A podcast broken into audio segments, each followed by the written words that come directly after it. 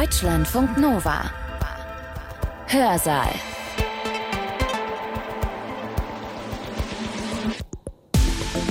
Mit Sibylle Salewski. Viele Menschen versuchen über das Mittelmeer nach Europa zu fliehen. Das ist eine gefährliche Route und für viele endet die Flucht tödlich. Allein im vergangenen Jahr sind dabei über 3000 Menschen ertrunken oder sie gelten als vermisst. An der Küste steigst du in ein Boot und überquerst einen Fluss, die Ägäis. Du steuerst mit dem Boot auf die ferne Lichter zu. Das ist Europa. So in etwa sprechen die Schleuser zu den Asylsuchenden, die von der Türkei nach Griechenland übersetzen und die häufig noch nie zuvor das Meer gesehen haben. Wenn die Grenzen zum Gegenstand stärkerer Überwachung werden, suchen die Fluchtenden und die Schleusernetze nach abgelegeneren und dementsprechend gefährlicheren Routen, die das Todesrisiko erhöhen. Der Transit nach Europa ist von immer größeren Zonen der Schutzlosigkeit durchzogen. Räume, in denen die Verantwortlichkeiten und Garantien der Staaten enden und wo die Fluchtenden einem größeren tödlichen Risiko ausgesetzt sind. Nicht mehr Sicherheitskräfte und Patrouillen halten die MigrantInnen zurück, sondern die Geografie und das Ausgesetztsein. Um Geografie, genauer gesagt um Wasser und unser Verhältnis zu natürlichen Gewässern, darum geht es in unserem Vortrag heute. Er ist die Antrittsvorlesung der Soziologin Estella Schindel. Sie lehrt an der Europa-Universität Viadrina in Frankfurt an der Oder und forscht zu Grenzen, Diktaturen und Erinnerung. Und genau darum geht es auch in ihrer Vorlesung. Wasser. Flüsse oder auch Meere sind oft Grenzbereiche. Zu solchen Grenzgewässern haben wir ein ganz besonderes Verhältnis, sagt Schindel. Kein Staat fühlt sich zum Beispiel richtig für sie zuständig. Das hat Folgen, für den Umweltschutz etwa. Dabei muss man sagen, ihre Vorlesung, die hat Estella Schindel noch vor dem großen Fischsterben in der Oder im August 2022 gehalten. Wenn sich niemand zuständig fühlt, dann hat das nicht nur ökologische Folgen, sondern kann auch zu dramatischen politischen Folgen führen, gerade für Menschen, die versuchen, über eine Wassergrenze zu fliehen. Wir haben in unserem westlichen Denken ein problematisches Verhältnis zur Natur, glaubt Schindel. Bei den Toten im Mittelmeer etwa weisen viele Staaten die Verantwortung zurück. Der Begründung dafür, glaubt Schindel, liegt ein Gedanke zugrunde, der sich vielleicht so formulieren lässt. Das Meer ist ein natürliches Gewässer und das ist den Fliehenden zum Verhängnis geworden, nicht politische Entscheidungen. Was für ein Verhältnis wir zum Wasser haben, gerade wenn es eine Grenze markiert und wie wir das vielleicht ändern könnten und sollten, darum geht es jetzt in der Vorlesung. Sie hat den Titel Flüsse der Erinnerung, Wasser, Trauer und Grenzen im Anthropozän. Gehalten hat Estella Schindel diesen Vortrag am 12. Juli 2022 an der Europa-Universität Viatrina in Frankfurt an der Oder. Am 25. Oktober 1999 gab die Bundesregierung Auskunft über Tote an den Grenzen der Bundesrepublik und der Europäischen Union in den vorangegangenen zweieinhalb Jahren. Weder damals noch heute wurden Statistiken über Verletzte und Tote im Rahmen versuchter Grenzüberquerungen geführt, sondern die Information war infolge einer kleinen Anfrage einer parlamentarischen Fraktion zusammengestellt worden.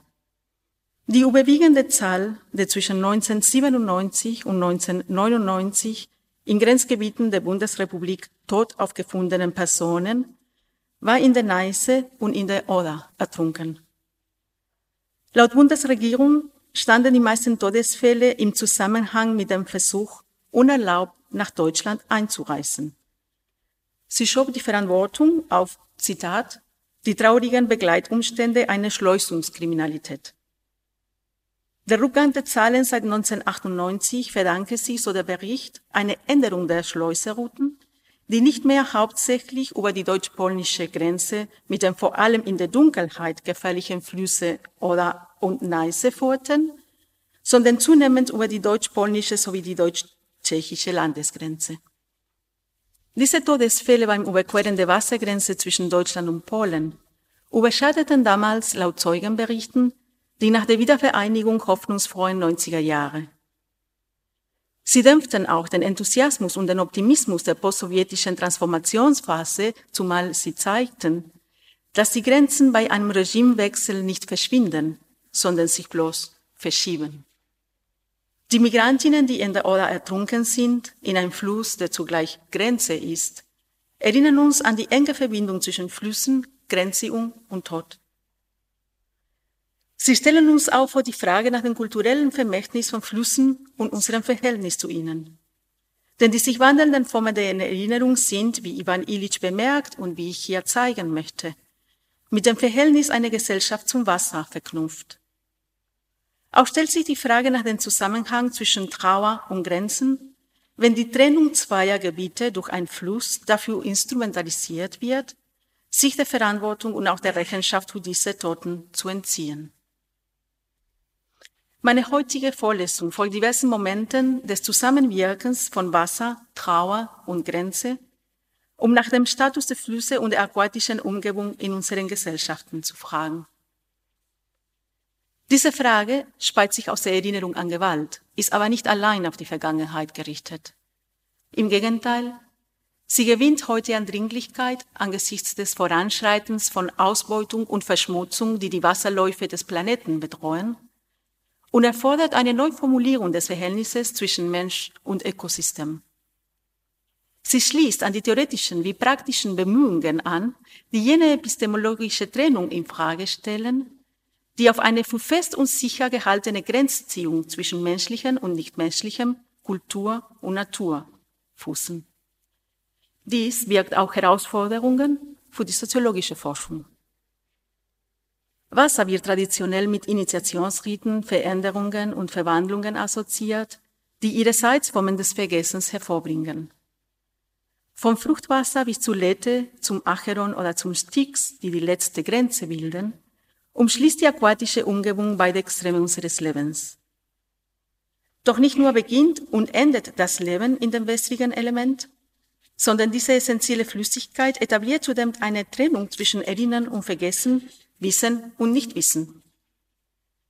Der Engel des Vergessens, Kunst nach einer talmudischen Überlieferung dem Mund des Neugeborenen, um dessen Gedächtnis zu löschen, und der Strom, der im sterbenden Reisenden durchströmt, reißt es eine Erinnerung mit, die ihn ans Leben binden. Aber was ist nicht nur mythischer und traumhafter Beschaffenheit? In seinem Essay hat zwei O und die Wasser des Vergessens regt Ivan Illich an, Wasser als Materie zu denken, der folglich ein geschichtliches, gewordenes, kulturelles Wesen eignet. Denn die Substanz, so Illich, ist ebenfalls ein gesellschaftliches Konstrukt.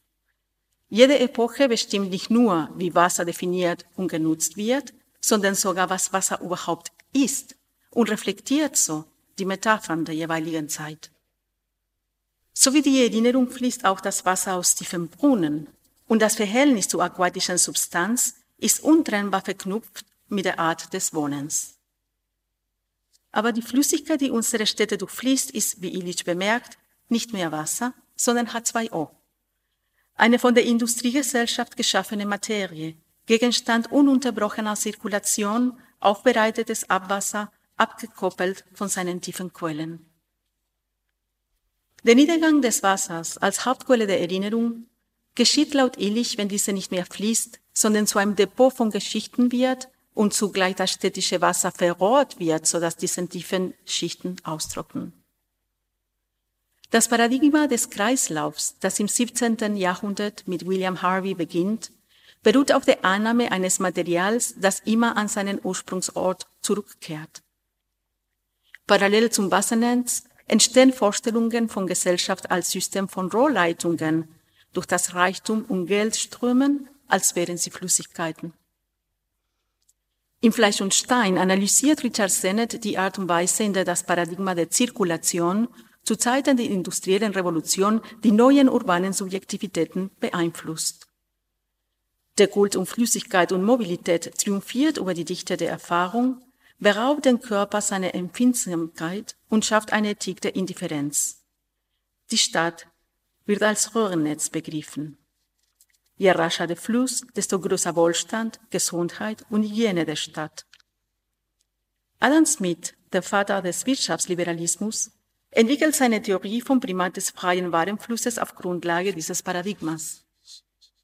Umgaben künstliche Gewässer im Mittelalter die Festungen noch als Schutz und städtische Außengrenze, verlangte die Ausbreitung des Industriekapitalismus fließende Wasserwege. Die Eröffnung von Kanälen wurde in Europa zur zentralen Frage.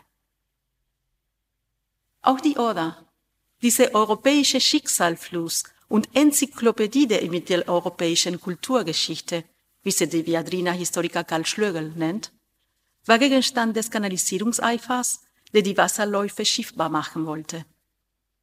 Die Geschichte dieses Flusses von meanderndem Verlauf, volle Sandbänke und seichter Abschnitte ist mit der des Wasserbaus verbunden, spätestens seitdem er auf Betreiben Friedrichs des Großen begradigt und eingedeicht wurde, was den Oder-Historiker Kurt Hermann begeistert vom Siegeszug des menschlichen Geistes sprechen ließ, der den Naturstrom zu einem Kulturstrom umgestaltet hat.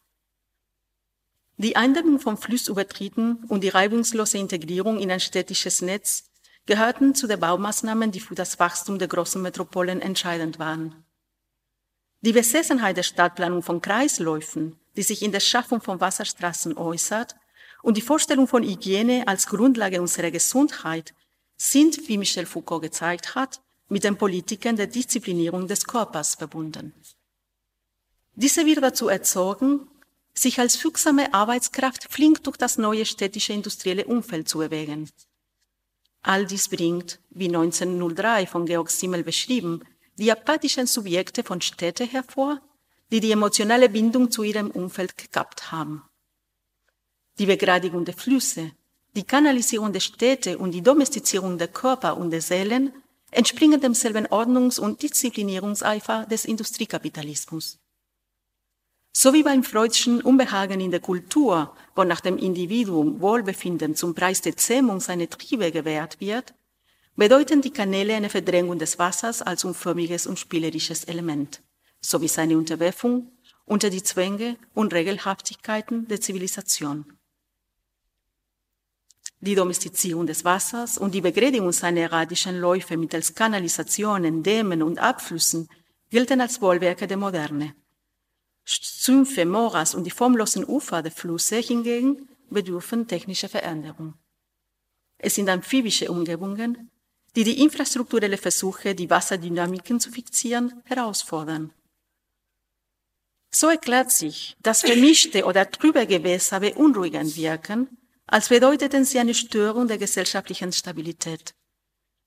Deshalb hinterlassen Tsunamis, Überschwemmungen wie die der Oder 1997 oder das Jahrhunderthochwasser von 2021 neben Toten und Schäden das Gefühl eines tiefen Bruchs in der Gemeinschaft.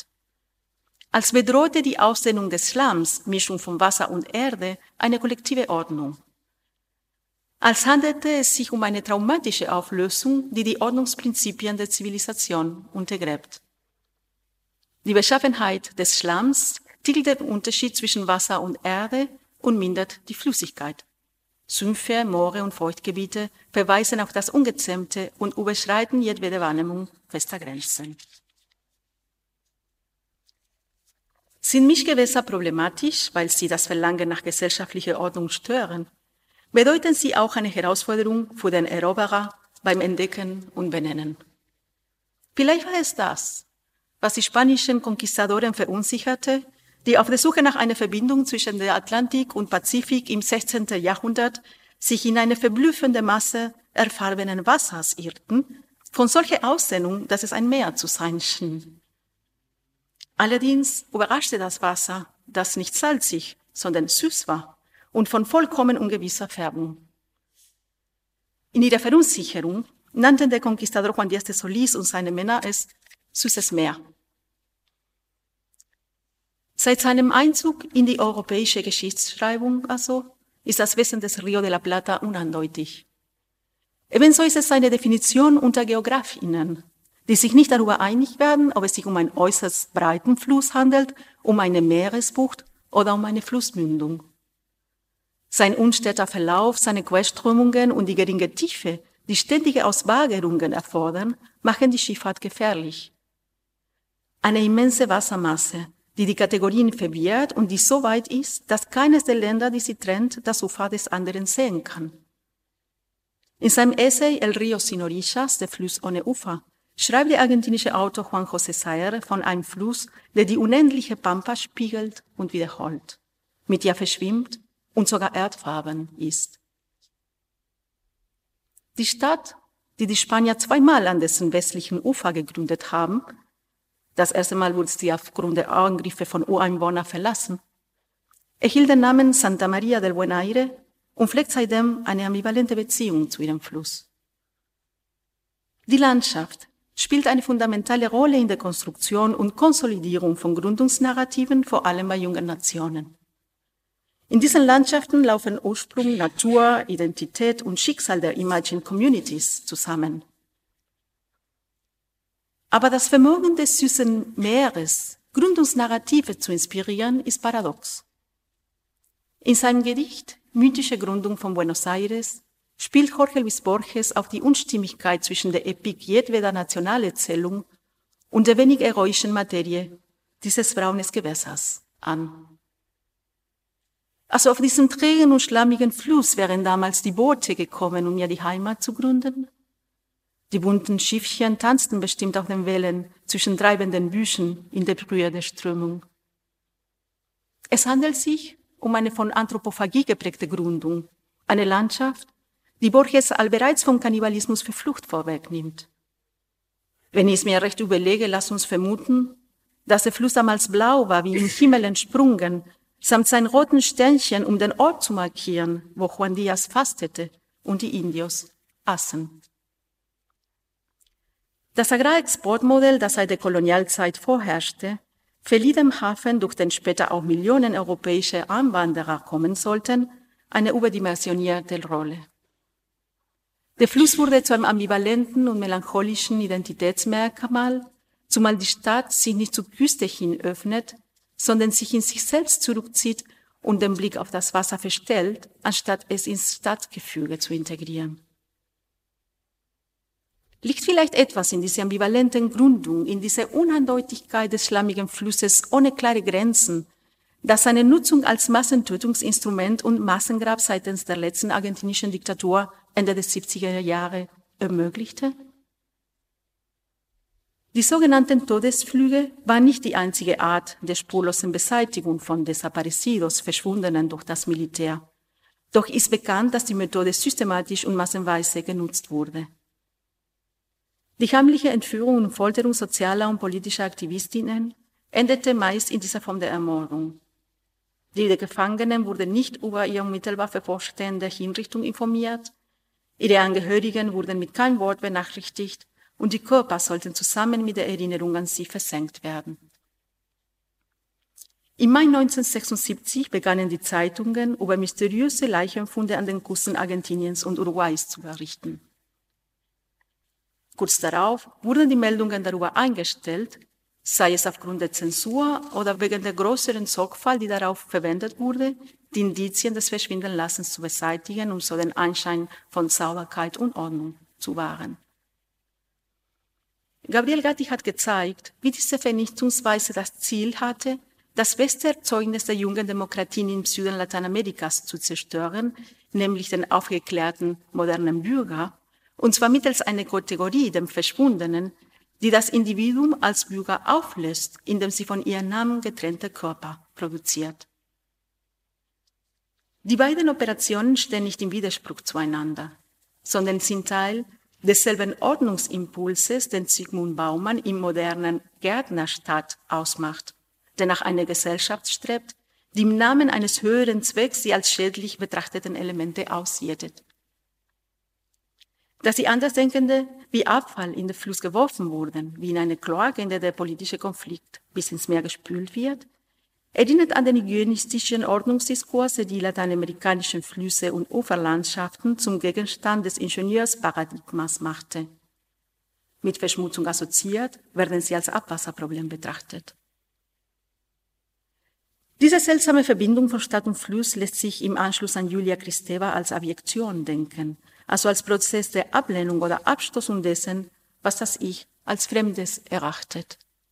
Das Objekte bezeichnet eine undifferenzierte und formlose Substanz, wo die Elemente, die getrennt bleiben sollten, miteinander verschwimmen. Aber dasjenige, was abgestoßen wird, ist tatsächlich Teil seines Selbst und wird erst in der Abstoßung zu etwas Fremden. Das massenhafte Verschwindenlassen von Personen war ebenfalls eine Art, einen Teil der argentinischen Gesellschaft aus dieser selbst auszustoßen.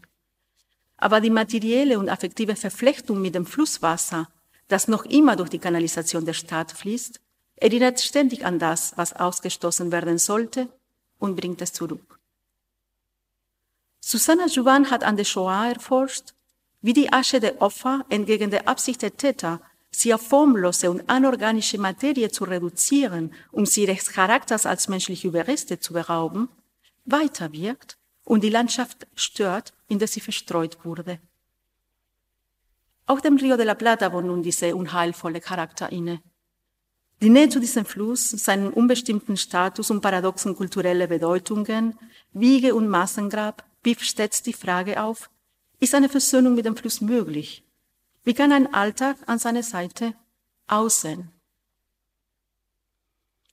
Neben den künstlerischen und aktivistischen Auseinandersetzungen mit der Aufarbeitung des Verschwindenlassens gab es in Argentinien eine Reihe von forensischen, rechtlichen und wissenschaftlichen Innovationen, die weit über die Landesgrenze hinaus rezipiert wurden.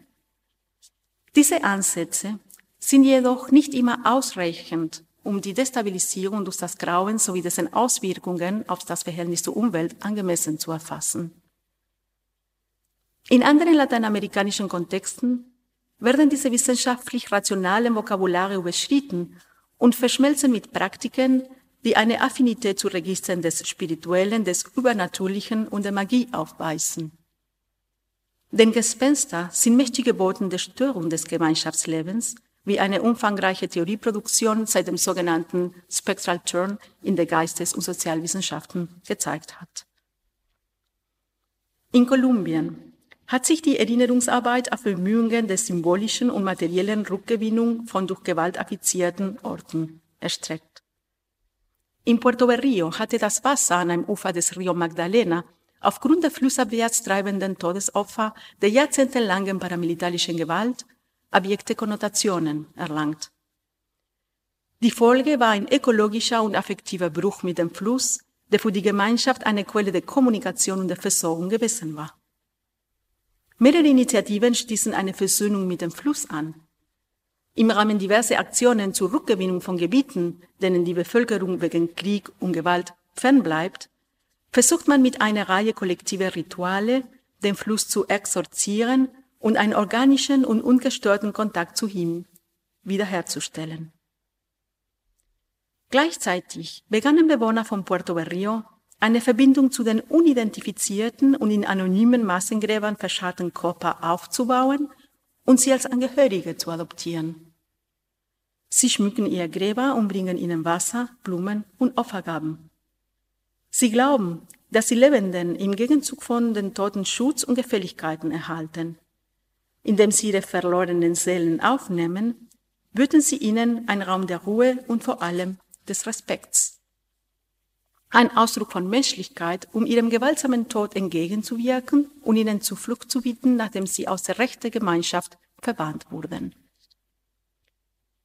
Der Rio Magdalena ist ein Binnenfluss. Die Initiativen, ihn wieder schiffbar zu machen, umfassen sowohl technische Unterfangungen als auch Bemühungen um die Wiedereingliederung in eine affektive Ökologie und schreiben sich in nationale und inklusive Narrative ein.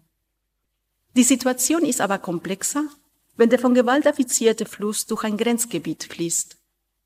Denn Grenzen sind Instanzen, wo der staatliche Schutz endet. Vielleicht werden deshalb bei jenen Todesfällen, für die niemand Verantwortung übernehmen will, Flüsse und Grenzen instrumentalisiert. Schon der Gründungstext des Verschwindenlassens im 20. Jahrhundert der nationalsozialistische Erlass von 1941 verfügte, dass Personen aus den besetzten Gebieten über die Grenze geschafft werden sollten, wo sie dann bei Nacht und Nebel verschwanden.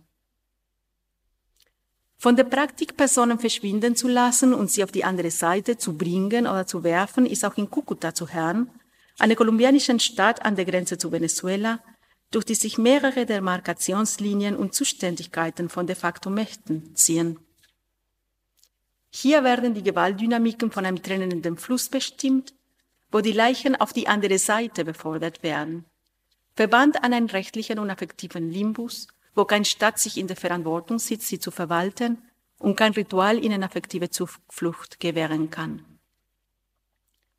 Bei Cucuta wird die Grenze zwischen Kolumbien und Venezuela von den Flüssen Pamplonita und Táchira gebildet. Allerdings fallen Flusslauf und geopolitische Grenzen nur an einigen kurzen Abschnitten zusammen. Über den Großteil des Verlaufs überlappen und überkreuzen sich die Kurven der Grenze und die Meander des Flusses auf recht willkürliche Weise, so dass jeweils beide Ufer sowohl auf kolumbianischem wie auch auf venezuelanischem Gebiet liegen können.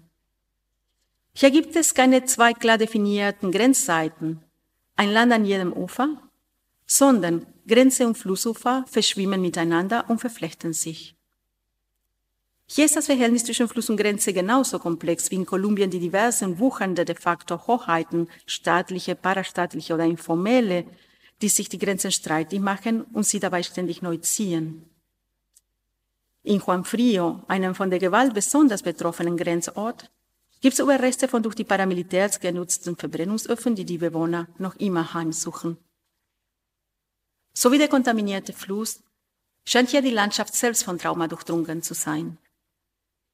Die Bewohner sprechen von besonders üppigen Gemüseernten und von ihrem Verdacht, dass sich dies der Düngung durch menschliche Asche verdanken könnte.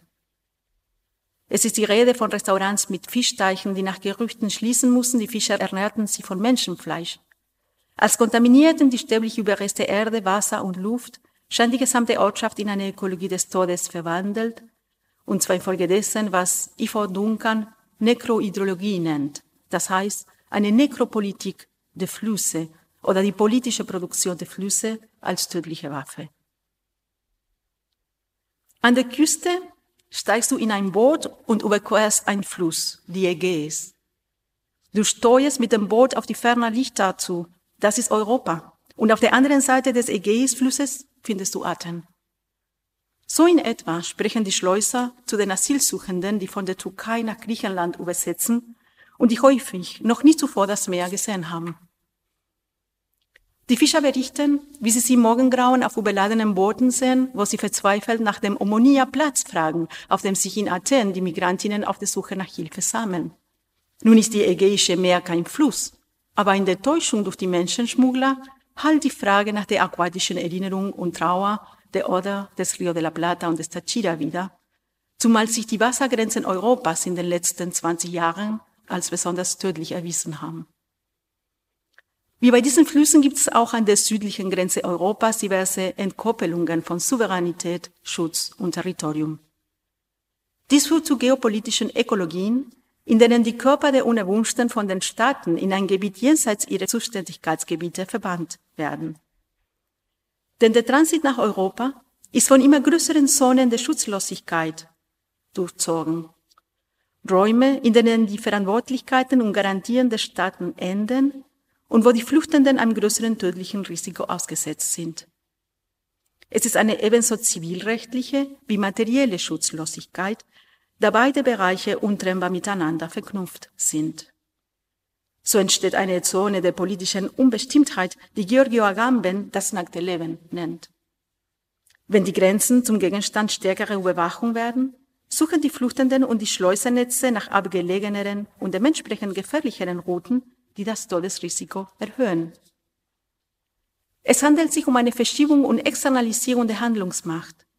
Nicht mehr Sicherheitskräfte und Patrouillen halten die MigrantInnen zurück, sondern die Geografie und das Ausgesetztsein.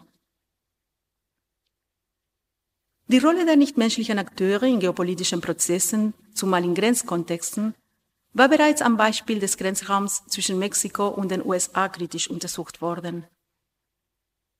So ist die Rede von Strategien der Nichtankunft, Verwandlung der Landschaft zu einer Waffe und Nekrogewalt der Wüste Flüsse, Berge und Wüsten werden zum Gegenstand geopolitischen Kalküls und zu Kontrollinstrumenten, die so eingesetzt werden, dass ihre Funktionsweise verdeckt bleibt und der Anschein entsteht, die Todesfälle an den Grenzen hätten natürliche Ursachen. Wie in der Ägäis und im Mittelmeer erscheinen die Tode, als gäbe es keine direkte staatliche Verantwortung oder Täterschaft. Die Handlungsmacht wird zu den Kräften der Natur hin verschoben. Der tief in der westlichen Vorstellung verankerte Begriff der Natur, der diese strikt vom soziokulturellen Bereich trennt und sie somit zu einem bloßen unbelebten Hintergrund macht, verstärkt den Eindruck, es gebe bei den Todesfällen in diesen Zonen keine handelnde Kraft. Man stellt sich die Frage, ob wie beim Rio de la Plata eine vorherige Entfremdung von der Landschaft stattgefunden hat, die es ermöglicht, dass Meere und Flüsse zu Entsorgungsorten derer werden, die Judith Butler Unbetrauerbare nennt, Baumann verworfenes Leben und Saskia Sassen Ausgegrenzte. Denn die Veränderung der Fluss- und Meeresökologie durch die unbetrauerten Toten lässt sich nicht von der Umweltzerstörung und der kulturellen Alienation unserer Wasserläufe trennen. Türkische Fischer geben zu, dass das Verhältnis zu ihrer Umwelt sich geändert hat, seitdem die Leichenfunde von Migrantinnen die Ägäis in ein Ökosystem des Todes verwandelt haben.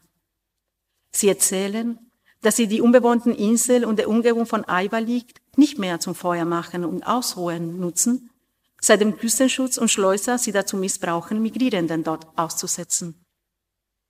Um Bodrum hat die Bevölkerung aus Angst vor indirekten Kannibalismus aufgehört, bestimmte fleischfressende Fische zu essen, weil diese sich von menschlichen Überresten ernähren könnten. Das Konzept der Nekrohydrologie dient der Versuch zu verstehen, wie die Eigenschaften des Wassers von den Grenzregimen als Tötungsdispositiv instrumentalisiert und eingesetzt werden. Im Unterschied zur üblichen Abstrahierung und Universalisierung des Wassers als leere und neutrale Substanz wird so die Materialität selbst der fluvialen Prozesse als Produkt von Ingenieren und Militarisierung zur Sprache gebracht. Die Verflechtungen von politischer und ökologischer Gewalt, die dazu führt, dass Leichen in Flüssen auftauchen, gehen also über die Einbeziehung gefährlicher Umgebungen in Strategien der Grenzkontrolle hinaus und betreffen den Status des menschlichen Selbst in seiner Umgebung. Im Anthropozän, der vom menschlichen verändernden Einfluss geprägten geologischen Epoche, wird die strikte Trennung zwischen dem Menschen als handelndes Subjekt, das die Geschichte schreibt, und der passiven Natur, die diesem Handeln ausgesetzt ist, radikal in Frage gestellt. Neben der Akteurnetzwerktheorie, den neuen Ontologien, den neuen Materialismen und den Ökofeminismen betont die Forschung zum Anthropozän die Verknüpfungen, die die menschlichen und nichtmenschlichen Akteure bilden. Unter diesem Blickwinkel sind die Umweltzerstörung und der gewaltsame Extraktivismus, die den Planeten bedrohen, eine Konsequenz der menschlichen Selbstanmaßung als einziger mit Subjektivität und Handlungsfähigkeit ausgestatteter Spezies. Dementsprechend wird eine Dezentralisierung des Anthropos gefordert zugunsten einer Verquickung des Menschlichen mit dem Nichtmenschlichen und mehr als Menschlichen als ein erster Schritt hin zur Wiederherstellung des Verhältnisses des Menschen zu seiner Welt. Autorinnen wie Anna Zing, Donna Haraway oder Bruno Latour bringen geologisch-politisch informierte Analysen vor, in denen die ineinander existierenden verborgenen Verflechtungen von Multispezies und die sie umgebenden, teilweise ruinierenden und ruinierten Landschaften nicht als getrennte quantifizierbare Einheiten betrachtet werden. Diese Ansätze ziehen Beispiele heran, die aufzeigen, wie ökonomische und ökologische Konzeptionen von Natur und Kultur stets in einem sich gegenseitig hervorbringendem Austausch stehen. Sie stellen ein Gegengewicht zu den bestehenden neoliberal subjektivierenden grundlegenden Erzählungen von Modernisierung und Fortschritt dar, die diese Autorinnen sowohl aufzeigen als auch unterwandern möchten. In den Vordergrund rücken Assemblagen, Verstrickungen, Verschränkungen oder kontingente Verdichtungsmomente menschlicher und nichtmenschlicher Aktanten, die sich gegenseitig beeinflussen. Zentral wird die Notwendigkeit der kollektiven Aufmerksamkeit und Rücksicht, die weniger einem individualistischen Überlebensmotiv folgt, sondern eine Anpassungsfähigkeit verlangt, in der Natur nicht nur als Ressource verstanden wird. Eine Soziologie des Anthropozäns sollte sich mit diesen Verflechtungen auseinandersetzen und zu diesem Zweck begriffliche, theoretische und methodische Perspektiven eröffnen. Andere Disziplinen scheinen dafür besser ausgerüstet zu sein. Die aufstrebende Wasseranthropologie etwa die sich selbst als relationales Feld sieht, in dem die sozialen und ökologischen Aspekte des Wassers in Betracht gezogen werden und gezeigt wird, dass dieses immer ein historisch und kulturell spezifisches Element darstellt. Auch auf rechtlichem Gebiet gab es mehrere Initiativen, die Flüsse oder gar die Natur als Ganzes als Rechtssubjekte deklariert haben. Solche Impulse gehen auf Forderungen indigener Bevölkerungen zumindest seit dem 19. Jahrhundert zurück, dass Bäume, Flüsse oder die Natur selbst, entsprechend der andinen Figur der Pachamama, der Mutter Erde, in der Lage sein sollten, vor dem Gesetz ihre Rechte als juristische Personen geltend zu machen. Dabei geht es nicht um rein symbolische Erklärungen. Expertinnen sind der Ansicht, dass die Verleihung von Rechtssubjektivität an die Natur und ihre Elemente einen transnationalen Rechtsrahmen schaffen wird, der als neues Instrument bei der Bekämpfung von Umweltzerstörung fungiert und der mächtigen Rechtssubjektivität der Großkonzerne Widerstand leisten kann, die die Zerstörung herbeiführen. Denn auch sie sind nicht menschliche oder mehr als menschliche Entitäten mit rechtssubjektivem Status. Die Erforschung der Ressourcenausbeutung im Anthropozän weist darauf hin, dass die Spaltung des Anthropos, des Menschlichen von seiner restlichen Umwelt, die derzeitige Umweltkatastrophe erst möglich machte. Auch die Degradierung der Natur zur Ressource, was Jason Moore Cheap Nature nennt, also passiver Gegenstand der menschlichen Ausbeutung, ist allein im Rahmen dieser Trennung möglich. Im Fluss Atrato in Kolumbien laufen verschiedene Formen der Gewalt zusammen.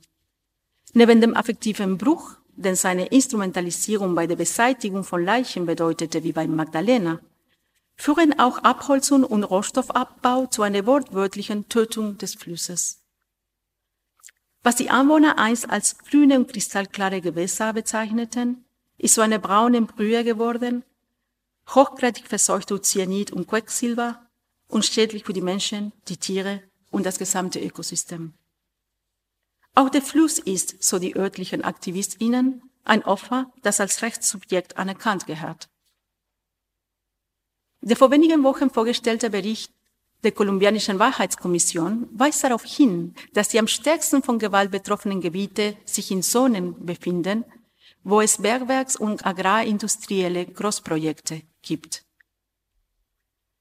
Der Bericht benennt die Flüsse als zentrale Schauplätze beider Gewaltformen, der extraktiven Ausbeutung der Natur und ihrer nekropolitischen Instrumentalisierung. Wasser als abstrakten Begriff zu denken, herausgelöst aus seinem ökologischen, sozialen und kulturellen Zusammenhang, schafft erst die Bedingungen für die menschliche Selbstbefugnis, in es einzugreifen, es zu begradigen, es zu verändern. Diese Trennung zwischen dem menschlichen und der Produktion seiner fluvialen Umwelt als leblose Landschaft trägt vielleicht dazu bei, sich weder von den Toten in den Flüssen noch von der Umweltzerstörung oder Verschmutzung betroffen zu sehen. Die Frage nach der nekrohydrologischen Nutzung der Flüsse in Gewaltkontexten und die nach der Verschmutzung im Anthropozän sind deshalb nicht voneinander zu trennen. Perspektiven wie die des Posthumanismus, des Ökofeminismus und des Postkolonialismus sowie die indigenen Weltanschauungen denken beide Fragen als relational und regen einen Dialog an zwischen der Gewalt- und Konfliktforschung und den Debatten über Ökologie, Natur und Umweltzerstörung. Birgt das Verhältnis der Gesellschaften zu ihren Wasserläufen etwas, das deren Instrumentalisierung für tödliche und gewaltsame Zwecke ermöglicht? schafft die Entfremdung, die es erlaubt, sie als Entsorgungsort zu sehen, die Bedingungen für eine Nekrohydrologie? Die Soziologie folgt diesen Entwicklungen mit Mühe. Denn ein postanthropozentrischer Blick bringt die epistemologischen Gewissheiten ins Wanken, auf denen diese Disziplin fußt, angefangen mit der Zentralität des menschlichen Handelns als einzig subjektiven. Die soziologische Disziplin beginnt gerade erst, die postkoloniale Kritik mit deren Aufrufen zur Dezentralisierung der eurozentrischen Prägung ihres epistemischen Fundaments an und aufzunehmen. Die Herausforderung lautet, den Anforderungen einer Zeit gewachsen zu sein, in der der Gegenstand der Disziplin nicht im strengen Sinne auf die Gesellschaft beschränkt ist, sondern sich auf Netzwerke und Verflechtungen erstreckt, die über das Menschliche hinausgehen. Deshalb berührt die Frage nach der Verbindung menschlicher Gemeinschaften mit den Flüssen nicht nur die Erinnerung an vergangene Gewalt. Nachdrücklich spricht sie uns aus der Zukunft an und verlangt, dass wir das theoretische, unbegriffliche Werkzeug erweitern, Landschaften im Anthropozän zu denken, die eine Alternative zu den nekrohydrologischen Praktiken und der Logik des uneingeschränkten Extraktivismus bieten.